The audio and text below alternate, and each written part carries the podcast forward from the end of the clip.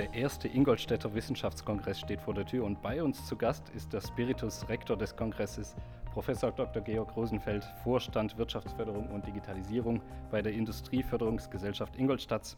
Herr Professor Rosenfeld, vom 30.06. bis zum 1.07. findet der Ingolstädter Wissenschaftskongress statt. Auf was genau dürfen sich Besucher und Teilnehmer darauf freuen?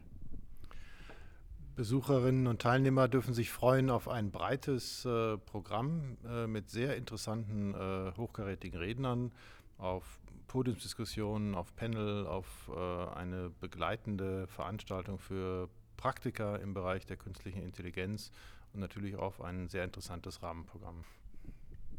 Welche Themen stehen auf dem Wissenschaftskongress denn besonders im Fokus? Das Thema des Kongresses ist ja künstliche Intelligenz, äh, Innovationen für die Stadt von morgen. Und wir haben dieses Thema bewusst gewählt, weil die künstliche Intelligenz ein Thema ist, was hier in Ingolstadt sehr stark in der Wissenschaft äh, und auch in der, in der Wirtschaft vertreten ist und weil es gleichzeitig ein Thema ist, was uns alle angeht und was in viele Lebensbereiche äh, einziehen wird. Und Städte sind ja auch sowas wie Plattformen der Zukunftsgestaltung, Plattformen der Partizipation. Und gerade deswegen wollen wir das zusammenbringen. Einmal die künstliche Intelligenz und zum anderen eben die Stadt von morgen. Wenn wir auf das Programm schauen, dann sehen wir, dass das geprägt ist durch eine hochkarätige Besetzung an Vorträgen und Sessions. Auf welchen Programmpunkt freuen Sie sich denn ganz besonders? Ich weiß gar nicht, ob es der eine Programmpunkt ist oder ob es die Vielfalt der Themen ist. Wir haben ja bewusst gesagt, wir nehmen Lebensbereiche, die äh, wichtig sind für Bürgerinnen und Bürger. Wir nehmen die Mobilität, die natürlich in Ingolstadt ein wichtiges Thema ist. Wir nehmen das, den Bereich Gesundheit und Pflege.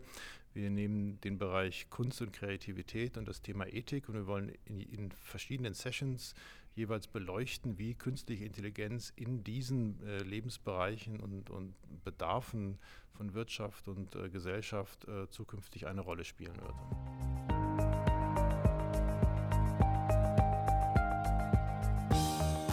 Jetzt mausert sich Ingolstadt ja zunehmend zum KI-Spitzenstandort. In welcher Form unterstützt solch ein Kongress bei dieser Entwicklung? Ich glaube, der Kongress bietet uns auch die Plattform, eben darzustellen, dass wir im Bereich der künstlichen Intelligenz hier äh, ein sehr starkes Profil aufgebaut haben. Wir sind ja im Bereich der Hightech-Agenda des Freistaats Bayern der KI-Knoten im Netzwerk der künstlichen Intelligenz für das Thema Mobilität. Und wir haben auch in anderen Feldern im Bereich Ethik, äh, im Bereich Gesundheit etwas zu melden auf diesem Gebiet und das wollen wir gerade verknüpfen mit, mit interessanten Beiträgen externer äh, Rednerinnen und Redner und das ist, glaube ich, eine ganz gute Plattform.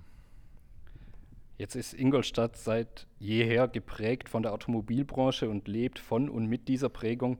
Wie bewerten Sie die Ausrichtung des Kongresses, um hier künftig eine höhere Diversifizierung in der Wirtschaftsstruktur einzuleiten?